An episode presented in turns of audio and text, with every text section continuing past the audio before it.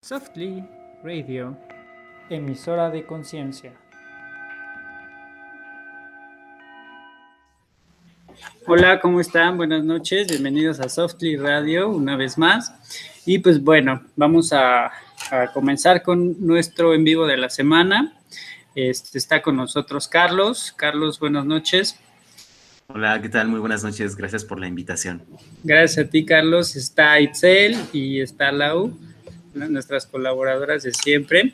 Y pues bueno, nuestro, nuestro invitado especial de hoy es Carlos, que vamos a, vamos a hablar un poquito de la técnica Shibari, que tiene que ver con justo temas de amarres de, del cuerpo. Nos va a explicar cómo este ámbito eh, cultural, como este ámbito de dónde nace, eh, qué es, para qué sirve. Y pues bueno, vamos a, a, ir hablando con él poco a poco. Me gustaría que la gente que nos está viendo ahorita en Facebook nos fuera dejando preguntas. Eh, de alguna forma, creo que, que, en el ámbito sexual, en, en, el ámbito erótico, tiene, tiene mucho juego esta, esta tendencia, esta, no sé cómo llamarlo, Carlos, tú corrígeme, este, esta técnica. Eh, ¿De dónde nace esta técnica, Carlos? Ok, como tal, eh, la técnica podríamos denominarla más bien un movimiento. Eh, hay distintas situaciones actualmente, por ejemplo, yo hablo en mi caso particular de México.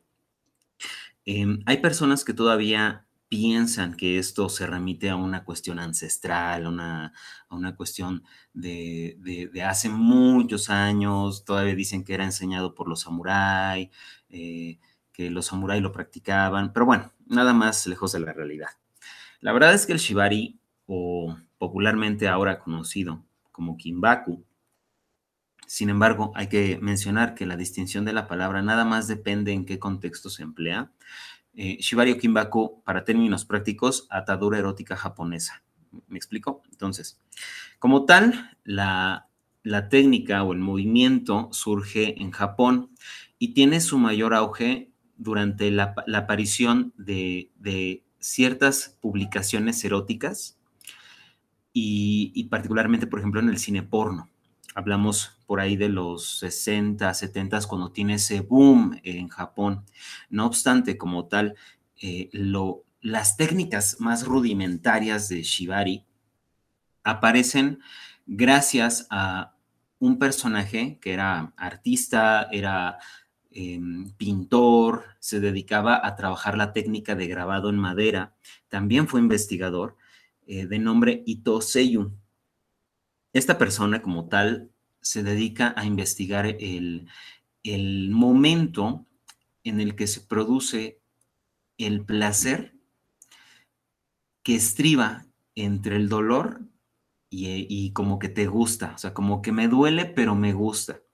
De hecho, gracias a él y lo que le da la trayectoria a todo este movimiento es el concepto de la belleza sufriente o la belleza en sufrimiento. Que bueno, de eso, si nos da el, tiempo, podremos ahondar después. Oye, y, este, este, este movimiento tiene un poco que ver o está relacionado con el ámbito también sadomasoquista.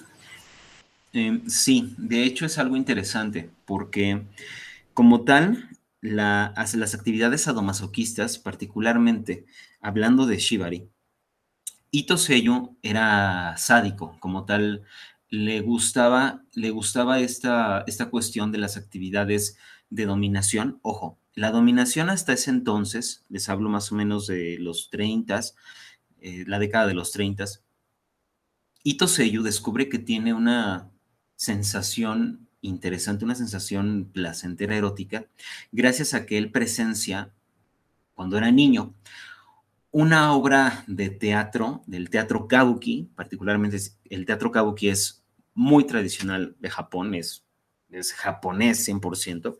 Entonces, él presencia el acto en el que están atando a, un, a una persona y están haciendo una recreación de una, de una historia y pues en esto del teatro kabuki hay que, como es teatro, tiene que ser muy llamativo, muy dramático, proyectar mucho para que te pueda ver desde la persona que está al frente del escenario hasta la última persona que está atrás del escenario.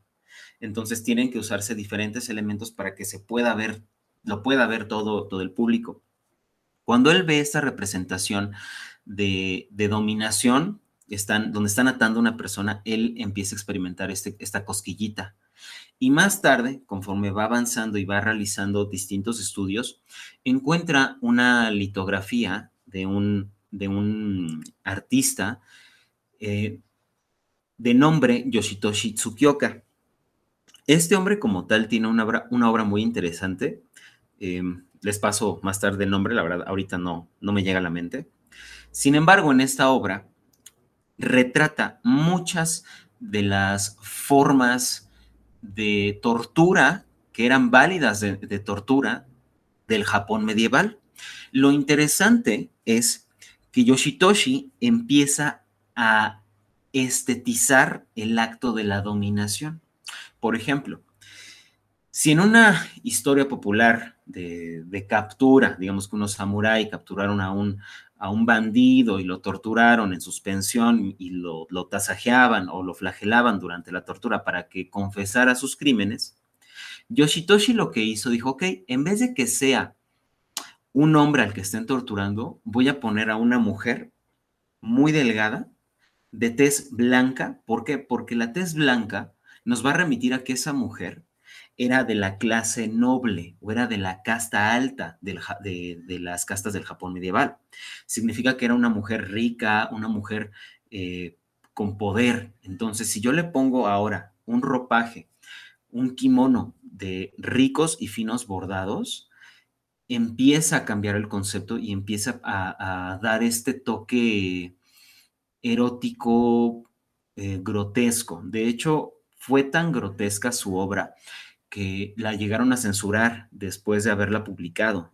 Tal es así que Ito Seiyu, cuando ve esta obra, dice, wow, y él empieza a buscar recrear em, con distintas técnicas que él toma, por ejemplo, del Hoyoyutsu. Hoyoyutsu es una de las tantas artes marciales que se les enseñaban a los samuráis de la época feudal para atrapar a sus enemigos en batalla. Recordemos que el Hoyoyutsu es una técnica de combate, es una técnica bélica, es una técnica donde la seguridad de la persona pues poco importaba. Sí tenía ciertas características como que tenía que lucir estético, eh, la, atadura, no debía de verla el reo para que no la prendiera y no debía de, hacer cortes de circulación la cuerda, tenía que llegar eh, eh, con, cierto grado, se tenía que cuidar cierto grado de la integridad del reo para llevarlo al, a, confesar, por así llamarlo, a que, a, ¿cómo se llama esto? Cuando están,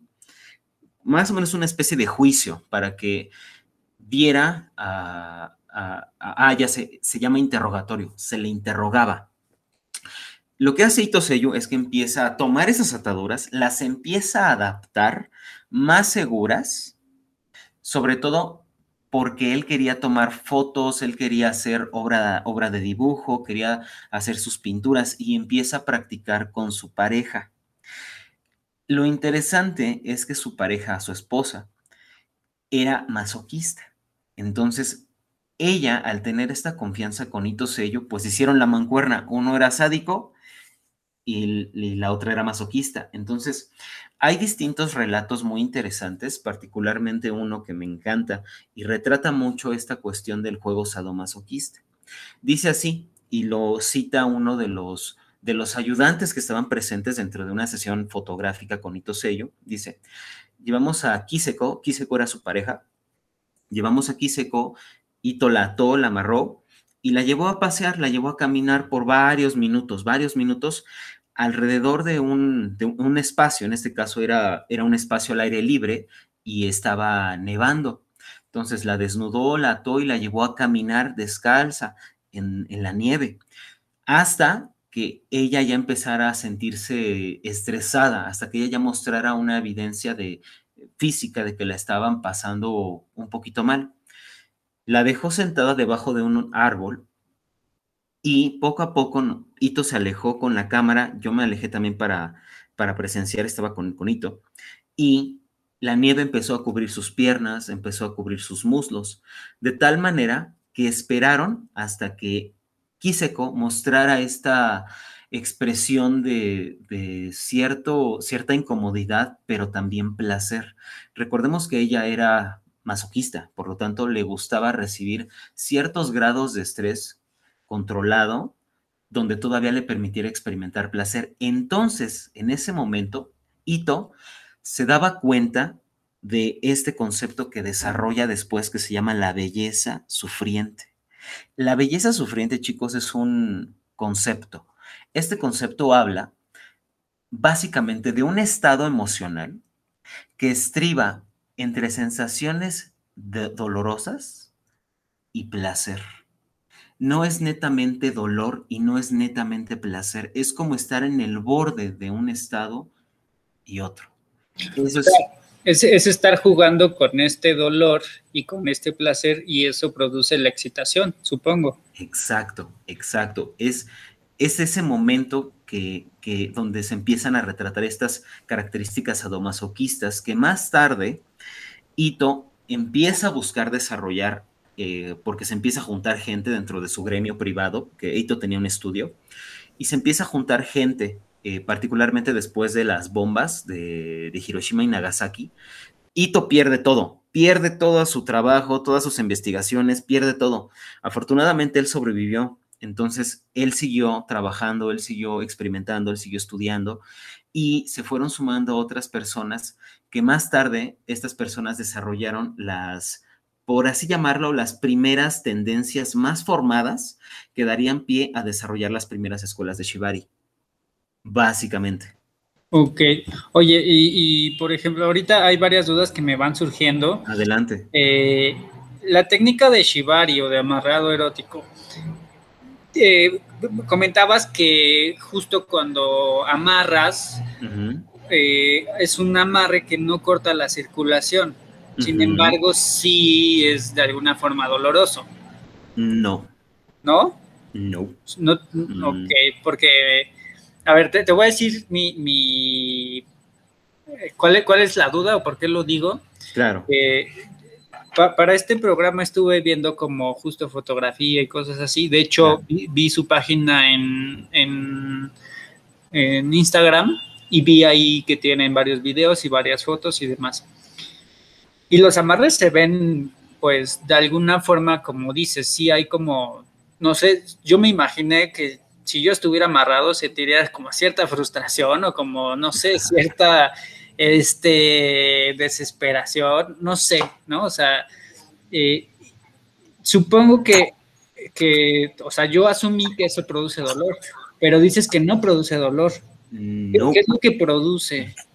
Buena pregunta. Ojo, El shibari como tal, y como le menciono a los alumnos en clase, el shibari como tal tiene dos dimensiones. Tiene una dimensión física, que remitiría a toda la cuestión de intrincados, patrones, gestión de la cuerda, cómo se mueve la cuerda, cómo se tienen que hacer las ataduras. Y tiene, por otra parte, una dimensión psicoemocional. La dimensión psicoemocional tiene la propiedad de ayudar a una persona a crear una experiencia en su ambiente interior. Ojo, esto no significa que la atadura tenga que ser 100% suave. Ojo, hay una gran confusión en el medio y no es, no es, eh, de, hecho es, es común, esta, esta, esta, duda que tienes es algo muy común, de hecho es, es como muy popular, porque ha habido fotógrafos em, como Nobuyoshi Araki. Nobuyoshi Araki es un, es un fotógrafo muy, muy prominente de la escena de, Shibari. De hecho, es, es como el fotógrafo top que ha tomado fotografía al, al, arte y trabajo de la mayoría de atadores bien reconocidos japoneses alrededor del mundo, porque han salido también alrededor del mundo y ha hecho otras cosas. Pero bueno. En una de las entrevistas que, que le hacen a, a, este personaje, oye, pero ¿por qué, ¿por qué le tomas foto a, la modelo si las ataduras se ven flojas.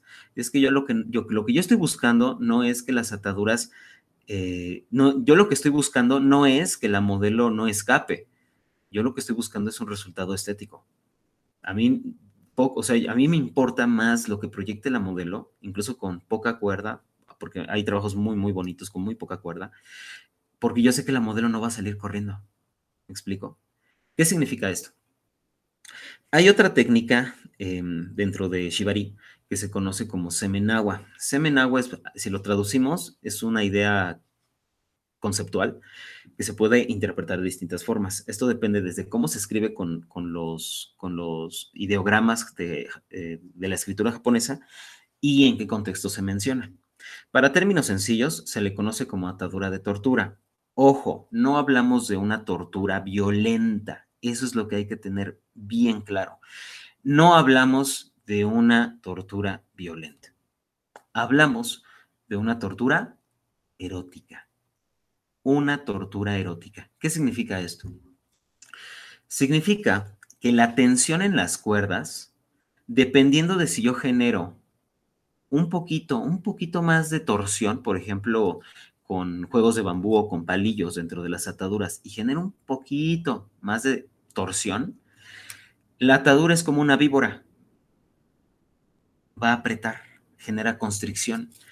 Lo interesante es que si yo decido, y por supuesto, si a mi modelo le gusta, las aplicaciones locales de, dolor dosificado o dolor controlado va a resultar placentero. Muy sencillo. Es como cuando, cuando nuestra comida le queremos poner un poquito de chile sabe bien, ¿de acuerdo? A diferencia que fuera una comida sin sal, sin picantes, sin pimientas, así como que, ah, pues, eh, como, ah, está, sabe bien, pero le hace falta algo. Es aquí donde entran, eh, por ejemplo, las aplicaciones del dolor, em, sobre todo porque tenemos que tomar en cuenta que el shibari tiene que ser seguro, eso es muy lógico, porque si no es seguro, lógicamente vamos a generar, podemos generar una lesión o una pérdida de movilidad, particularmente por compresión nerviosa, que puede, puede ser parcial o puede ser total la pérdida de movimiento. ¿De acuerdo? Entonces, eso, eso se, menciona mucho siempre en el apartado de seguridad.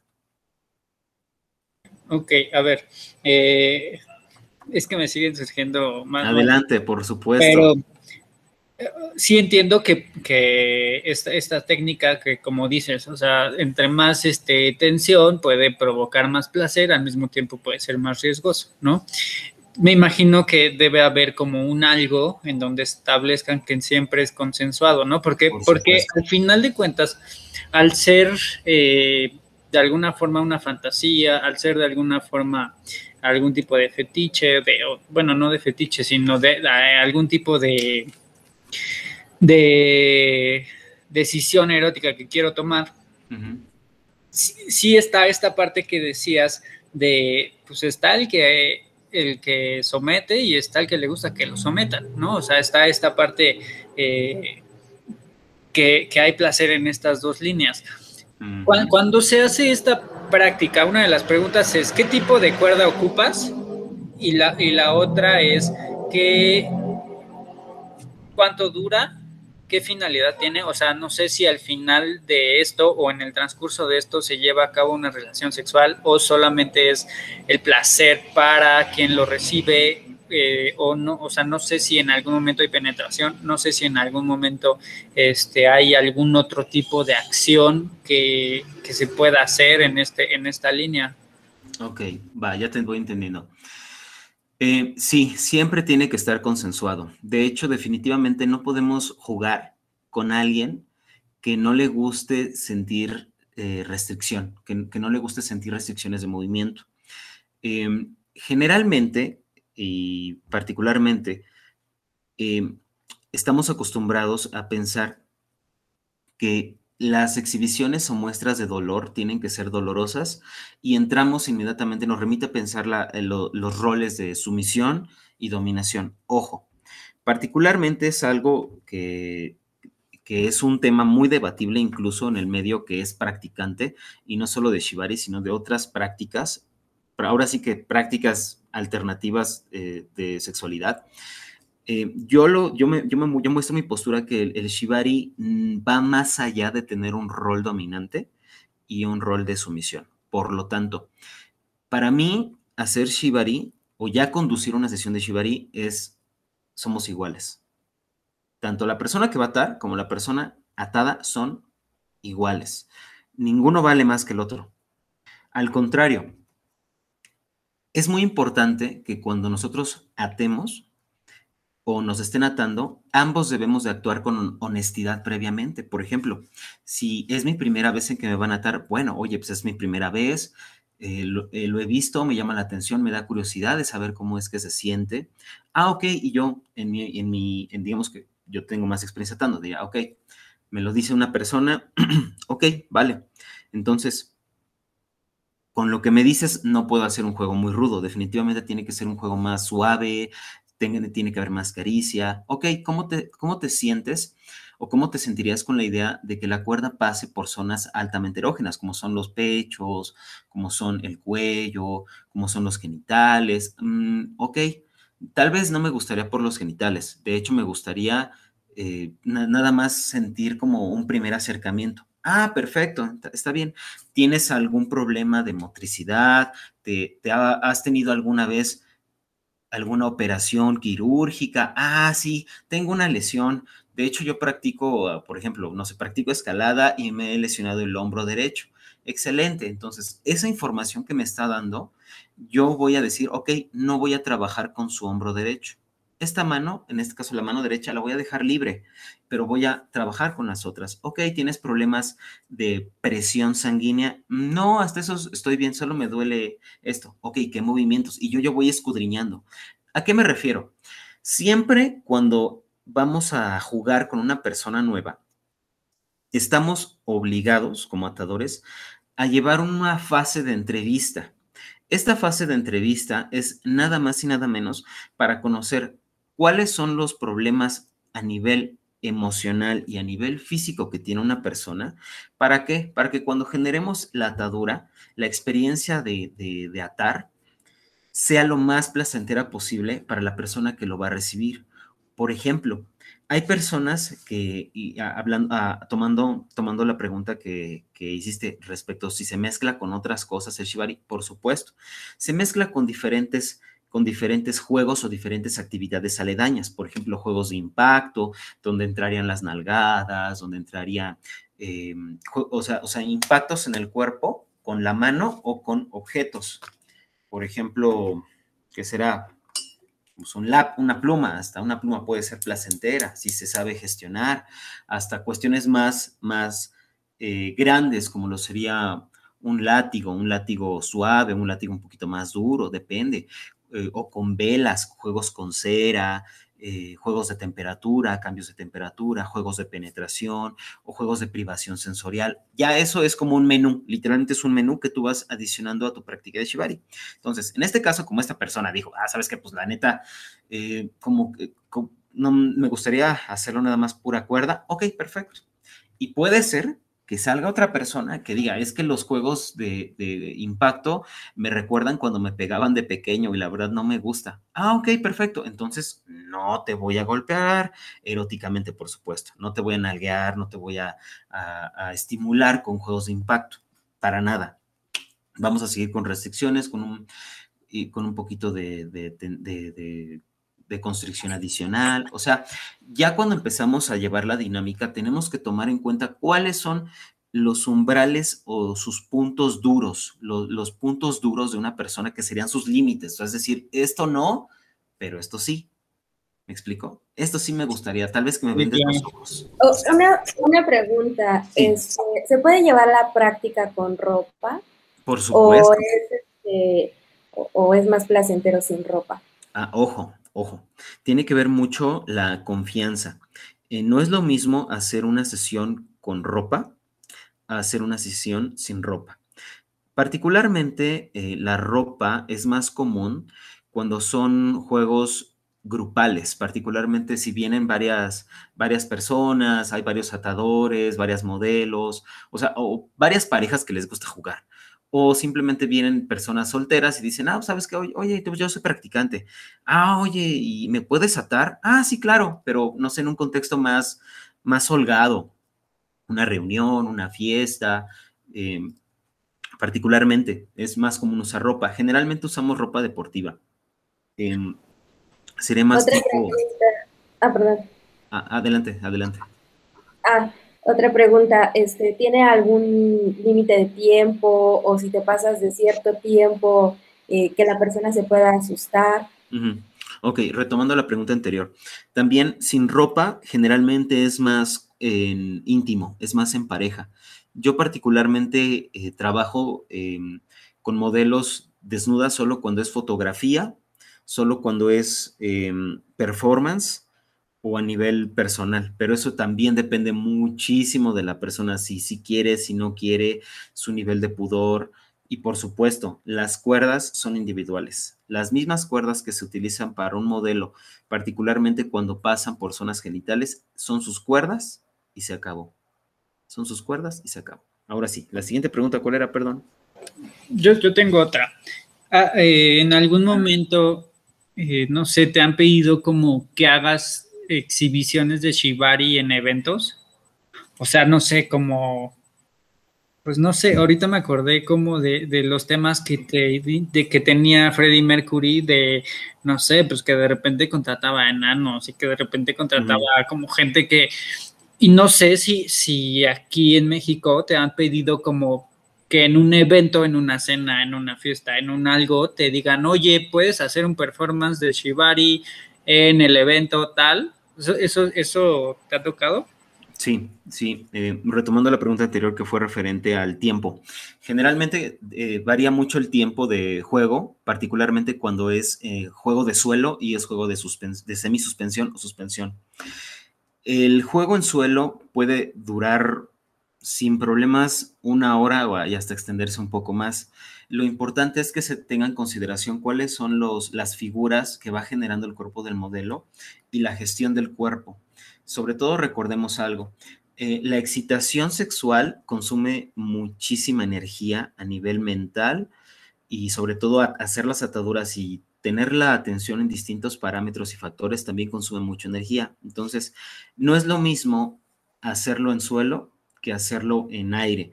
Cuando son semisuspensiones, el tiempo de juego se acorta.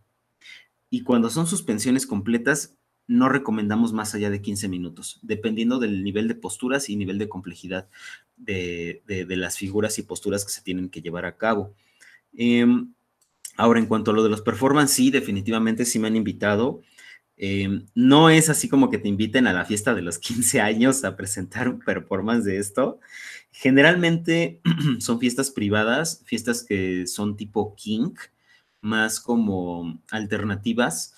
Eh, sí me han invitado, eh, antes de la pandemia hubo bastantes, me han invitado a exposición de tatuajes. Por ejemplo, en Toluca en el 2018 hubo una, una exposición de tatuaje y me invitaron a presentar performance ahí. Fui, Em, han sido generalmente más reuniones de, amigos que organizan eventos que están dentro de, este ambiente como Kinky o BDSM, más de ese tipo pervert. y en sex shops también. Ok, oye, ¿y qué tipo de, de, de cuerda se ocupa? ¿Tiene algún nombre mm. especial? Sí, de hecho, de hecho las cuerdas Depende mucho qué vayamos a hacer, porque también depende mucho de la sensibilidad de la piel del modelo o de la persona que vamos a atar. Si son pieles muy sensibles y particularmente se van a ensuciar porque vamos a hacer tal vez una estimulación genital o pasarlo por la boca donde va a empezar a soltar fluido, pues utilizamos materiales que son un poco más fáciles de lavar, por ejemplo el algodón.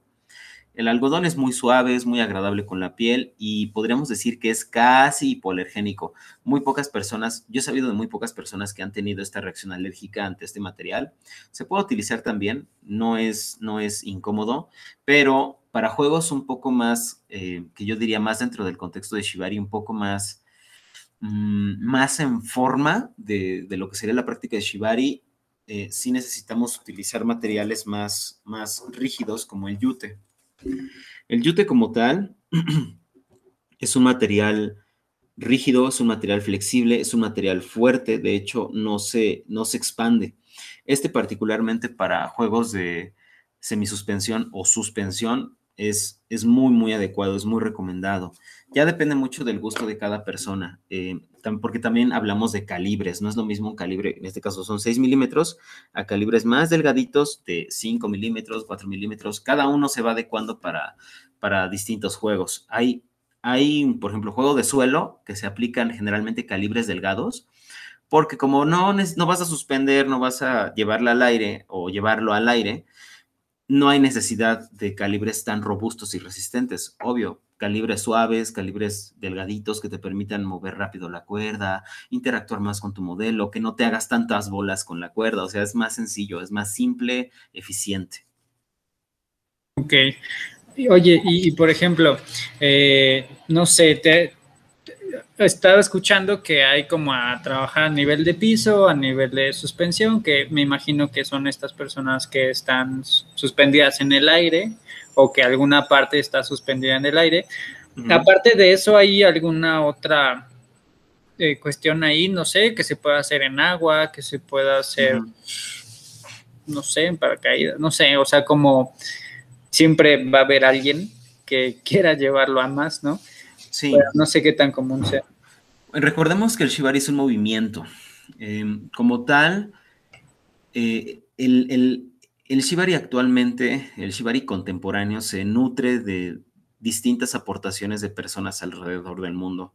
hay personas que lo han decidido llevar más por el lado del performance, más por el lado del show, y ya no usan cuerdas convencionales. O sea, agarran sus cuerdas, las cuerdas las, las tiñen de colores fluorescentes o a veces tintas fluorescentes, que pasando los dos días se vuelven duras y se comen el material de la, cuerda y la echan a perder.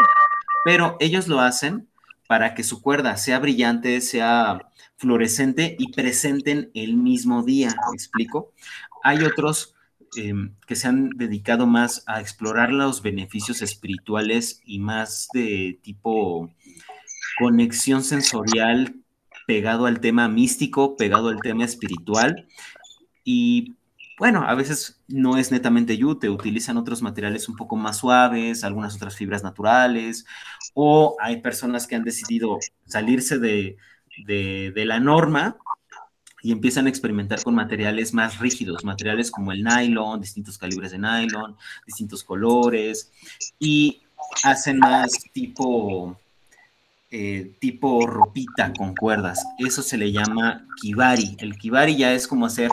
Em, ¿cómo se llaman estos uh, brasieres, pero tejidos como de cuerda con la técnica de Shibari, pero tejidos? O sea, ya no hay restricción, ya es más de, pasarela, es más de moda, es más de vamos a lucirlo, ¿no? Es una, es una es más, como dices, exhibición, supongo, más Exacto. visual, más artístico, más... Exacto. Y hay otros que han decidido hacer eh, instalaciones artísticas, o sea, ya instalaciones monumentales de cuerdas. Este, y en algunas zonas del cuerpo puede llegar a ser terapéutico. Ok, ojo, ¿qué entiendes por terapéutico? Ahí me gustaría hablar un poquito. ¿Cómo? ¿Qué? Que ahí me gustaría compartir un poquito. Eh, eh, creo que contestaría un poco tu pregunta. Desde personal o como desde una, sí, desde una experiencia que tuve, eh, como resumiendo un poco, la verdad es que yo era muy cerrada, este, muy, me daba mucho miedo, muchas de las dudas o de las preguntas que hacía Erika al principio de hoy, y duele, y em, incluso lo que decía este, Calmeca, que, em, que hay personas que no les gusta la restricción, y yo pensaba que era como de esas personas. Y ya cuando estás ahí, la verdad es que es sumamente terapéutico, tal cual, o sea, eh, desde el cuerpo como tal, creo que todo tu cuerpo al ir siendo tocado, al hacer también el previo acuerdo, porque sí hubo un acuerdo, fue un curso, y entonces este, primero te preguntan, ¿no? ¿Qué quieres? ¿Quieres ser suspendida? ¿Quieres que sea en piso? O sea, ¿qué es lo que quieres? Eh, ¿Hasta dónde? Yo dije, bueno, eh, obviamente lo básico, porque yo traía mucho mis tabús. Y en cuanto ponen la cuerda como en esta parte, recuerdo que empezaron rodeando esta parte, eh, mi mente se vació completamente. Es como si hubiera estado en una meditación, esforzándome por mucho tiempo, pero fue así en cuanto pusieron la cuerda. En una segunda ocasión, ya ahí fue como muy, me suspendieron y en una segunda ocasión ya, o sea, como que fui como un poco más eh, suelta, por así decirlo Y esa fue en piso. La primera fue una suspensión, la segunda fue más como un trabajo en piso. Este, y recuerdo que igual me dejé llevar y eh, solo es como el contacto con la cuerda, ¿no? Eh, en este caso, pues porque yo eh, tengo pareja y bueno, mi, como mis mm, límites era ese, ¿no? Con la cuerda Calmeca iba como rozando en distintas partes de mi cuerpo y la verdad es que sí, o sea, te liberas de mucha represión mental, de muchos tabús y de verdad te juro que yo era muy reprimida a nivel... Eh, él y yo nos conocemos desde hace mucho tiempo y era, no me toques, no esto, ¿no? Entonces, de verdad, es muy, muy terapéutico. Mi forma en ese momento fue como, wow, es muy delicioso ser tocada, es muy delicioso experimentar nuevas cosas que uno, pues, de entrada tacha, ¿no? De, oh, no, eso es malo. pues, bueno, un poquito ah, para poner en contexto quizás mi pregunta, eh, sí me, refiero como, bueno, al ser una técnica oriental, eh, sabemos que ellos a veces eh, por la cultura china, ¿no? Tienen ciertos, pues, ciertos conocimientos, ¿no? Y, mi pregunta era así como, no sé si han oído que en el caso del tai chi, de, del chikun, ¿no? Haces cierto movimiento y, eh, digamos, eh, corren ciertas energías dentro de los canales, ¿no? A eso me refería un poco con el shibari. Si en algunas posiciones hay, pues sí, debe, supongo que debe de haber, no sé, movimientos en donde tu energía eh, fluye o no sé, algo pasa, ¿no? a eso me refería. Sí. Eh, mira, primero tenemos que contextualizar. Em, para responderte la pregunta, es un poquito, hay distintos factores que se tienen que tomar en cuenta, porque, ojo, estamos hablando de, que el, de la dimensión física y la dimensión psicoemocional del Shibari. Entonces, por el lado de la dimensión física, cuando nosotros generamos una restricción, de hecho, la definición que nosotros abrazamos de Shibari es restricción anatómica reforzada con cuerdas en un contexto erótico. Restricción anatómica reforzada en un con cuerdas en un contexto erótico. ¿Qué significa esto? Que la cuerda como tal, fíjate, aquí tengo una cuerda. ¿Ya me ataron? ¿No me muevo? No, sigo teniendo mis manos. Realmente sigo teniendo mis manos, sigo pudiéndome mover. ¿Qué significa? Que la cuerda no es, la cuerda no es la que va a generar la restricción, pero si yo gestiono mi cuerpo y me llevan a una posición de restricción, en este caso, la cuerda llega nada más para fijar esa restricción. Por lo tanto, tenemos que también entrar en el, en el, en el siguiente factor, que es la gestión del cuerpo. Por lo tanto, cuando nosotros aprendemos a gestionar el cuerpo, encontramos distintas, ah, bueno, algunas similitudes muy características de los rollos orientales, particularmente el tantra. ¿Alguna vez han vivido un masaje tántrico? Tarea, vivan la experiencia de un masaje tántrico. Apuntada. El masaje tántrico es básicamente una sucesión de pases. De hecho, pongan sus manos de esta manera, igual, si, si no quieren, puede ser en las, en las piernas. Manos de peine. Y vamos a poner una porción de nuestra mano y suave, suavecito. Apenas tengo contacto con, la piel. Recordemos que eso hago mucho la espalda, perdón. exacto, vamos para allá. Recordemos que uno de los órganos más grandes del cuerpo humano es la piel. No sean mal pensados para los que nos estén viendo en Facebook. Es la piel, es la piel. Por lo tanto, la piel, por su riqueza de terminaciones nerviosas, va a tener zonas que vamos a considerar potencialmente erógenas. Por ejemplo, la piel de aquí. Por ejemplo, el cuello. Los muslos. Los muslos, la cara interna de los muslos, las ingles. La ya me emocioné. Exacto, exacto. Cuando yo posiciono una cuerda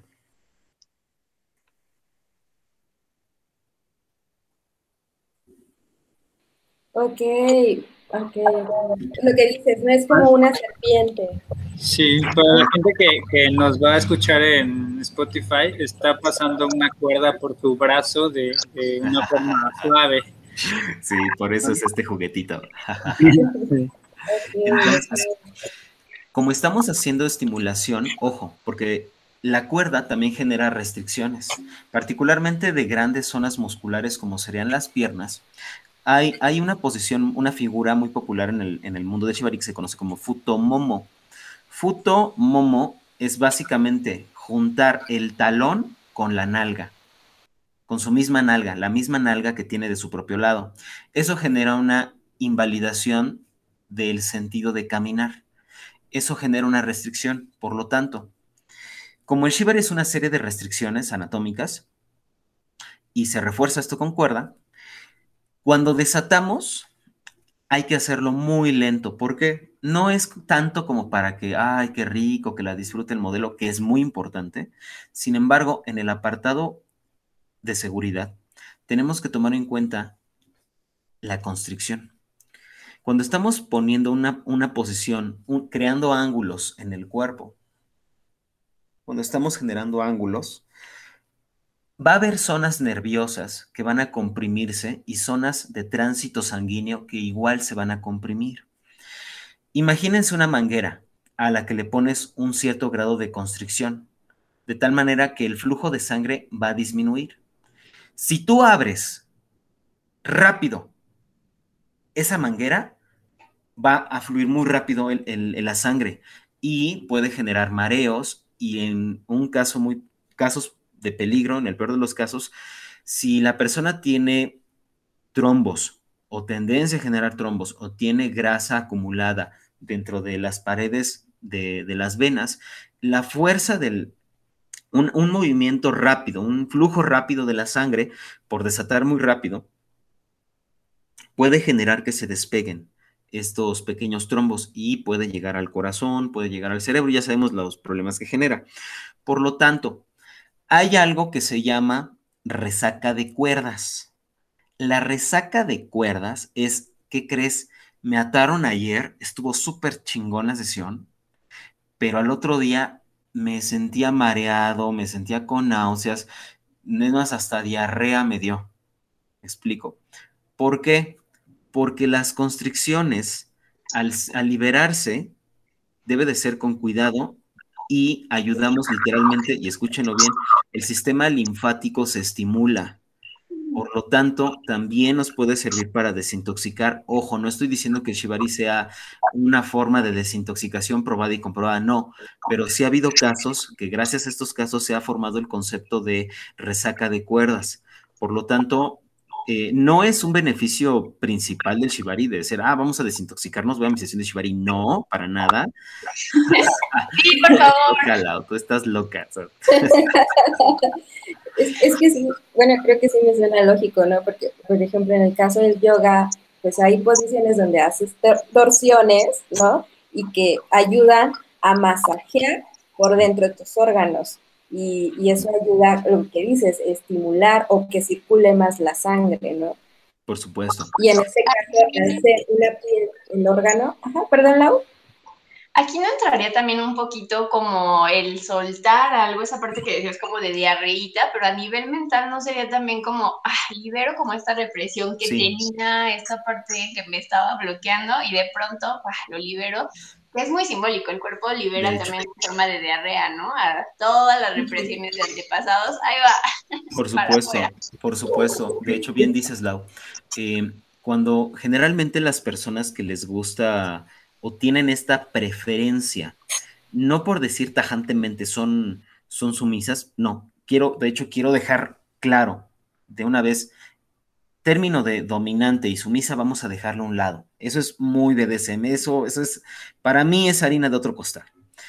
Yo prefiero manejar atador y modelo, o atador y persona que va a ser atada o persona que es atada. Así de sencillo, porque a mí como atador me no, me, no me encanta, me mama que me aten. A mí me encanta también, me gusta, lo disfruto.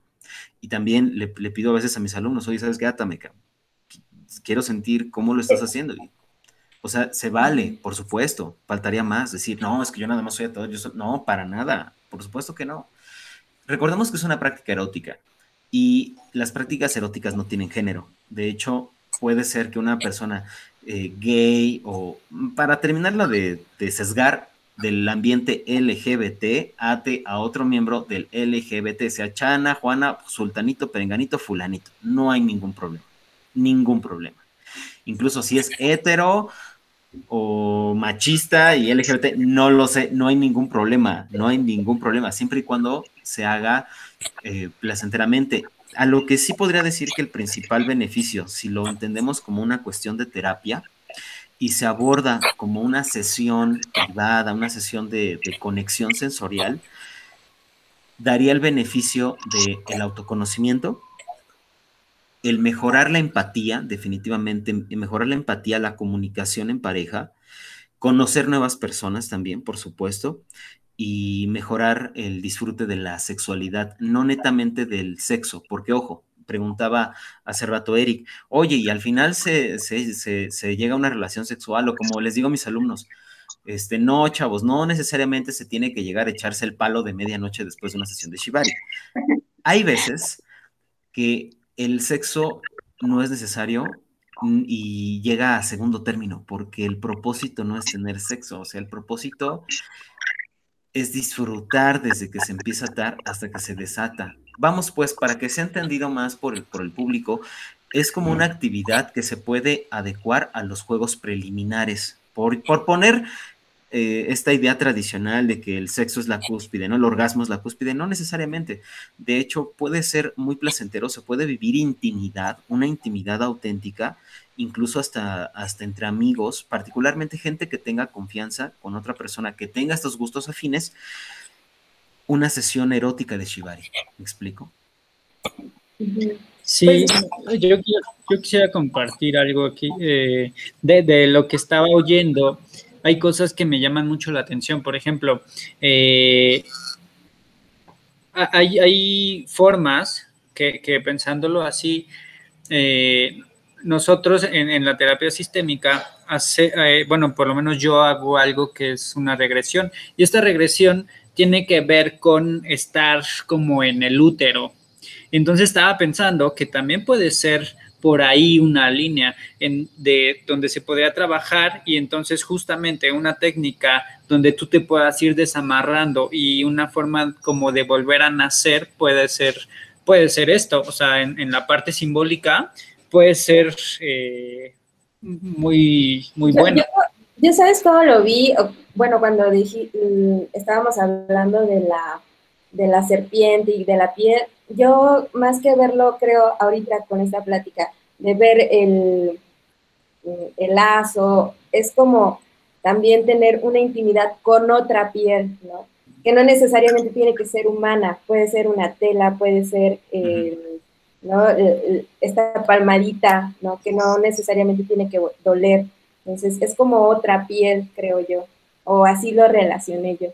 Sí, de hecho, eh, como, bueno, tomando las dos, las dos este, preguntas y observaciones, eh, entendemos que el, el shibari, la cuerda, la cuerda como tal, es solamente una extensión de tus manos. ¿Por qué? Cuando quieres agarrar a una persona o impedirle el movimiento, ¿cómo lo vas a hacer? Con tus manos. A nivel psicológico, ¿qué es lo que utilizamos para defendernos en primera instancia? Si nos van a golpear, ¿qué hacemos? Sí, Inmediatamente ponemos las manos de frente.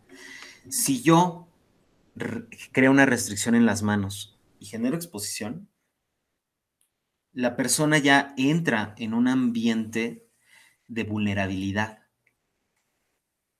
Y lo interesante es ir generando confianza, es ir generando sensaciones, es ir permitiendo que la... es ir quitando barreras mentales, es ir quitando candados de defensa que nos van a permitir llegar a sus deseos ocultos, a sus deseos sutiles. No necesariamente esto se da en una sola sesión, o sea, por eso se necesita confianza, porque también la persona que ata necesita mostrarse vulnerable. También nosotros como atadores sentimos, somos seres humanos y, y también es, es rico mostrar cuando algo nos gusta. Yo, por ejemplo, me he sentido al borde de llorar de, la belleza que, puedo generar en otra persona con, esta, esta técnica. Y comentabas algo, Eric, se me pasó ahorita para... Me, me debrayo mucho. Lo del renacimiento. ah, sí. Ajá. Ya. Sí, de hecho también eh, comparto, comparto esa contigo. De hecho, sí, completamente ahí más, hasta ahí te voy a decir, güey, tenemos que vernos para empezar a desarrollarlo porque la neta está muy chido. Aquí en Calmeca que estamos buscando también desarrollar una parte terapéutica. Eh, particularmente yo eh, en mi, antes era mi vida vainilla, ahorita ya no tengo vida, vida alterna, ya, ya soy declarado perverso, educado y estudiado y doy clases.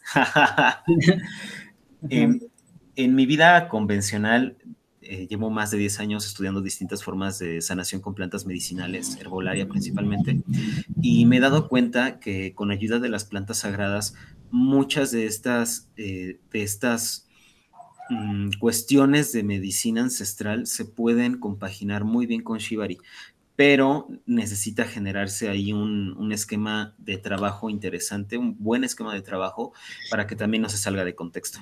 Sí, claro. Y, que, mira, esto, esto también que, que deseaban de del amarrado y eso, creo que eh, algo que me gustó mucho que dijiste fue que te gustaba que también te amarraran. De cierta forma, yo también puedo ubicar que obviamente también tengo un deseo de eso, ¿no? Pero lo, interesante aquí es que qué tanto yo puedo trabajar la frustración. O sea, si yo soy una persona con baja tolerancia a la frustración, o si yo soy una persona con un tema en donde, no sé, tengo miedo a morir ahogado, tengo miedo a, a este, como a, no sé, hay gente que tiene miedo a que lo entierren y que en la caja siga vivo, cosas así, ¿no? Como, como que tienen que ver con, con claustrofobia, con frustración, con creo que también esa puede ser una muy buena línea de trabajo en donde lo llevas, o sea, llevas ese miedo, o sea, esa fantasía del miedo, la llevas a volverse realidad y entonces desde ahí puedes empezar a sanar esta línea de, cuestiones. Entiendo que, que, nace en un aspecto erótico, entiendo también que nace en un aspecto, eh, pues meramente, pues visual, ¿no? Como, como se decía, eh, visual para, para los que lo ven y sensorial para que el, que lo hace o el que lo recibe. Y erótico también para quien lo ve. Sí, sí, sí, sí, definitivamente. Eh, de hecho, te, quería comentar, yo vamos a dar por parte de Softly un taller de erotismo en, en Cipolite, en Oaxaca. Estaría cool que nos pudieras acompañar y pudiéramos meter una sección de, este, de Shibari. O sea, estaría increíble que pudiéramos llevarlo para allá. Este, y sí, como dices, o sea, justo eh, el, el taller está enfocado a desarrollar los cinco sentidos, está enfocado, o sea, con decirte que del taller, solamente un 30% del taller tiene los ojos abiertos y ves qué pasa. Lo demás es este pero lo podemos adaptar y, podemos hacer como muchas cosas. Eh, como, como sexólogo, pues también estoy trabajando como en esta línea sexual, como en esta línea. en algún momento hice fotografía, en algún momento, bueno, yo creo que tanto Itzel como Laura también han estado como en esta línea. Entonces, me, me queda claro que, que, pues por algo tenemos como esta intención y la gente que nos ve también tiene ahí una, una línea, una intención, un algo que le despierta, ¿no? Entonces, sí me gustaría que, lo pudiéramos ir desarrollando, me gustaría que, pudiéramos eh, generar algún taller, eh, pero por ahora te diría solamente para la gente que quiera ir a Calmecac contigo, ¿qué, ¿cuánto cuesta un taller? ¿Cuánto dura? Eh, ¿Qué temas son importantes que, que tiene que saber la gente? Ok, em, bueno, generalmente las clases antes las manejábamos grupales, pero te soy bien honesto, la gente en clases grupales difícilmente aprende la esencia. Eh, se, les tiende, se les tiende a olvidar mucho, entonces optamos más por comenzar a manejar clases privadas. Y la diferencia en clases privadas es que recibimos a una persona, ojo, no significa que tenga que ser que tenga que tener pareja. A veces vienen grupo, eh, parejas de amigos, donde mm, generalmente, bueno, no sé por qué, pero es algo muy, muy chistoso. Eh, nuestro público principal al que nos abocamos a atender son mujeres. nos ha pasado, nosotros en un inicio dijimos, ah, van a llegar un chingo de hombres y aquí de, ah, quiero matar a mi morra y, y no. más asustados, la verdad. Sí, pero. Ya ven, hombres, pónganse las pilas. ¿Qué crees que han llegado? O sea, a mí me sorprendió cuando, cuando me di cuenta de esto, fue, llegaban chicas, o han llegado chicas que incluso nos han traído a sus novios, oye, quiero que le enseñes a atar para que me ate, y así de, pues va, sin pedos. Y sí, de verdad. De verdad, o sea, es algo bien bonito, no necesariamente heterosexuales, también han llegado chicas les, Em, hemos atendido también chicos gay y sin problemas, o sea, a final de cuentas la técnica se adecua y para satisfacer tus propias necesidades y las de tu pareja sin mayor problema, faltaría más. Eh, ajá. Ahí sí me entra una duda y tal vez no sé, tal vez la conteste Eric, este, ¿por qué esa parte? O sea, a nivel psicológico, yo también, ahorita que dices eso, yo también creería que los más animados serían los chicos, eh, yo he ido dos veces al taller y eh, fue con mujer, si recuerdas. Mi pareja de plano no quiso ir, ¿no? Y regresé yo mis cuerdas a casa y pues tampoco se veía muy entusiasmado, ¿no? Entonces, no, o sea, yo he compartido la información y más bien amigas han sido como de, ay, a ver, cuéntame, no sé, ¿no? Eh, y los hombres no, ¿por qué? Mira, Eso, te, lo, puedo decir, pero desde mi experiencia como tal en el proyecto. Nos hemos dado cuenta que probablemente, y aquí me atrevo a, hacer una, hipótesis, eh, como hombres en nuestra sociedad mexicana es un poco más difícil que nos demos la oportunidad de externar nuestras emociones, de externar cómo nos sentimos, de externar, eh, güey, pues es que la neta, decirle otro cabrón, ¿no? Oye, güey, pues la neta no sé coger, cabrón dame unos tips, güey, o, de verdad, o sea, yo te lo puedo decir porque yo llegué gracias a esto, porque fue un proceso muy largo, fue una historia muy larga, ah, yo no sabía ligar, y literal, si no sabes ligar, así te lo voy a decir, si no sabes ligar, no coges, y si no coges, pues te frustras. Entonces, eso me motivó incluso a meterme a un taller para aprender a ligar, leer libros para aprender a ligar, y, y pues lo pendejo no se me quitó, porque a la fecha soy muy, muy menso para ligar, la neta, y sí, ahí sí te puedo decir, eh, pero me ha dejado muchas, muchas eh, cuestiones muy gratificantes, sobre todo, eh, yo, yo, yo soy así medio gacho a veces en, en, las clases, les digo a los alumnos, van a, tienen que aprender tan bien que cuando los vote esa persona a la que ustedes les, les están aplicando todo esto, les dejen un pinche duelo, un duelo que no se, no se van a olvidar de ustedes en años, ¿eh? O sea, dejen la bandera alta, chavos, la neta. Em, Esfuércense. sí, claro, por supuesto.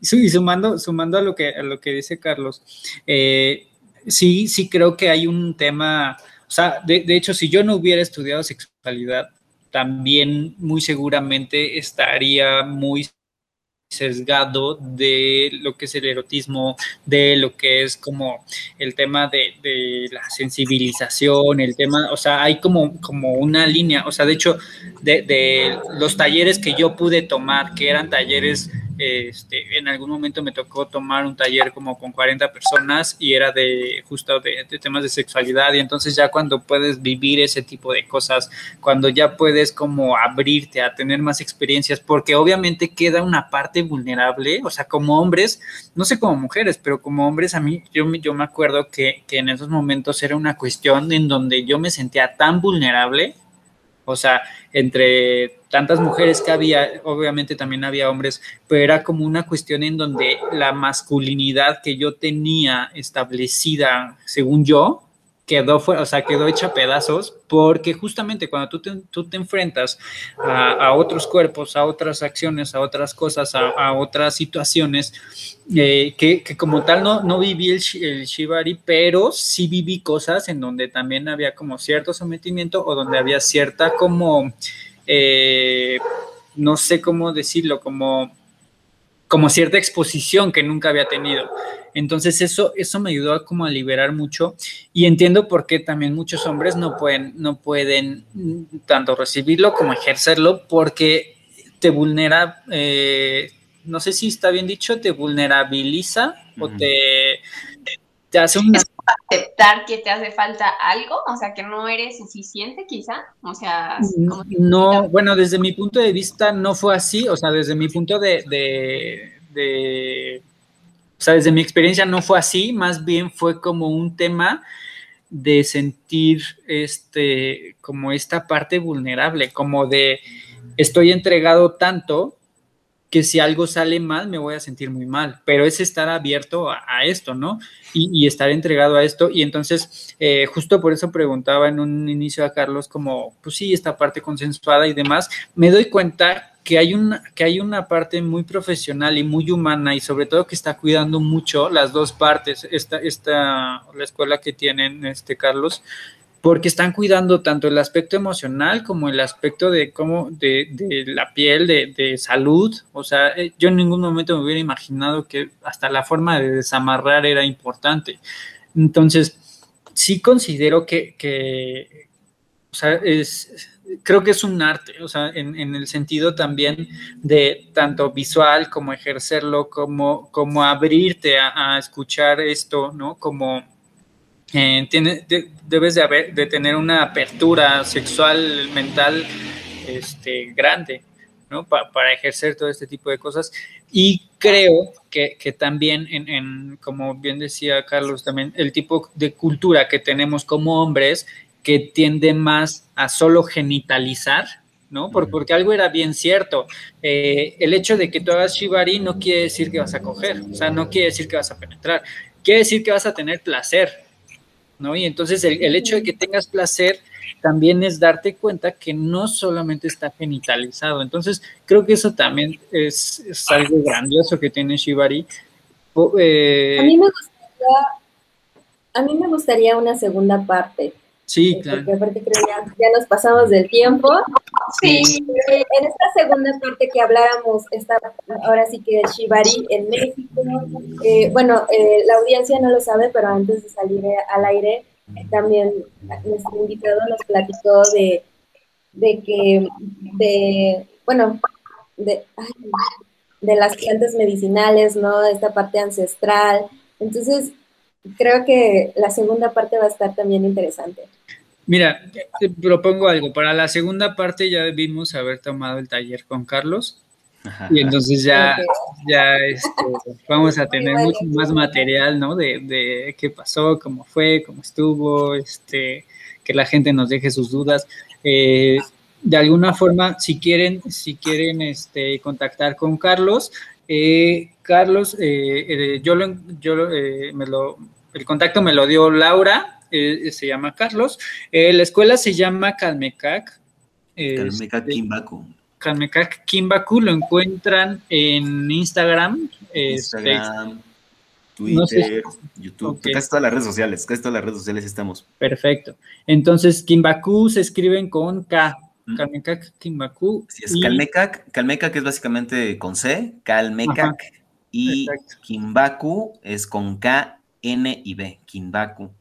Entonces, ahí comentabas un poco acerca de las clases. Ahorita son clases privadas, estamos ofreciendo más que nada cursos. Son cursos formativos secuenciales, literalmente desde que no sabes nada, desde cero. Somos especialistas en gente en gente desesperada, en gente que se frustra rápido, o sea, no se preocupen. Eh, son básicamente cinco clases para Shibari básico de suelo, incluye materiales y de, de, de regalo por parte de Calmecac un mes adicional de Shibari Coaching, eh, una clase semanal de dos horas eh, de, para, para, practicar, para ya amalgamar todo lo que aprendieron en el curso y tiene un costo de 3.500 pesos. Ahora okay. sí súper, súper súper buena onda. Perfecto. Este, muy bien. Entonces, no sé si quieras dejar tu contacto de Calmeca. Sí, claro. Eh, no sé si dónde se los pongo o. pues, ¿no este, luego, ajá, luego nos los pasas y ya nosotros. Eh, Subimos a las eh, pequeñillas. Va, vamos a tener algunas. Va, vamos a tener algunas charlas igual de café. Las charlas de café son más para convivir, más para hablar eh, de persona a persona y no sé si les interese. Ahorita tenemos dos para agosto. Va a ser una eh, charla de café enfocada al tema de juegos con cera aplicados a Shibari. Es básicamente juegos kinky con velas y cera calientita súper rico para, Shibari. Ese va a ser en el 13 de agosto. 13 de agosto y otra charla de café que va a ser el 27 de agosto, pero ese es para el maravilloso tema de orgasmos forzados con Shibari. Ese está coqueto. pero hay este, infusión de afrodisíacos en lugar de café. Ah, sí, sí lo hemos manejado, eh, principalmente en la charla que tuvimos de afrodisíacos y Shibari. Sí, sí dimos ahí algo interesante. Entonces, podemos generarlo después, igual para la, el evento que me comentas de Cipolite. Igual, con mucho gusto puedo preparar algo especial para que lo disfruten. Sí, súper cool. Yo les voy a contar algo. Eh, este San Antonio sabe puntos de acupuntura que cuando los tocas eh, activas la parte sexual de la persona. Nunca me los quiso pasar, los dio en clase un maestro a la cual yo por mala fortuna no asistí. Entonces, este, pues cuando nos los compartes, en qué sesión, cuánto cuesta el curso. pues es que es más que nada, es que no son puntos como tal, Milao, porque, o sea, sí hay zonas que se pueden considerar erógenas, zonas que, que son altamente erógenas, o sea, zonas, zonas erógenas, toda la piel. Zonas altamente erógenas son puntos, básicamente son zonas que responden con reacciones casi sexuales. Entonces, no es tanto como activar un punto, por ejemplo, a veces dicen, no, es que existen puntos nerviosos. Ah, sí, sí existe un punto nervioso. Tenemos uno aquí en el codo. Si tú agarras aquí el codo y golpeas la mesa, uy, vas a ver cómo te va a doler. Por supuesto, tenemos puntos nerviosos, pero recordemos siempre que es muy importante el contexto en el que, en el que lo hacemos, porque hay ciertas zonas que se van a empezar a irrigar de más sangre, obviamente en un contexto erótico, en un contexto ambientado, temperatura agradable, eh, para esto sirven mucho los afrodisíacos, para elevar la temperatura física, para aumentar la irrigación sanguínea. Y oye, si le metes una dinámica, sea Tantra, sea Shibari, sea Kama Sutra, oye, o sea, definitivamente todo el cuerpo van a ser puntos. Sí, claro. vamos, a, vamos a dejar este, la plática en pausa para la segunda parte. Y pues bueno, Carlos, muchísimas gracias. Este, vamos a estar en contacto y pues bueno, vamos a regresar pronto con este tema de Shibari. Bueno, muchísimas gracias. Carlos, no te me vayas, porfa. Gracias a la gente que nos estuvo viendo y pronto estaremos compartiéndolo en Spotify. Y gracias audiencia, estén al tanto de nuestros programas para que precisamente no se pierdan los talleres tanto de Softly como los de Calmecac. y bueno, estén a, pendiente de todo. Sí, muchísimas gracias. Hasta luego. Gracias. Hasta luego. Bye. Softly Radio, emisora de conciencia.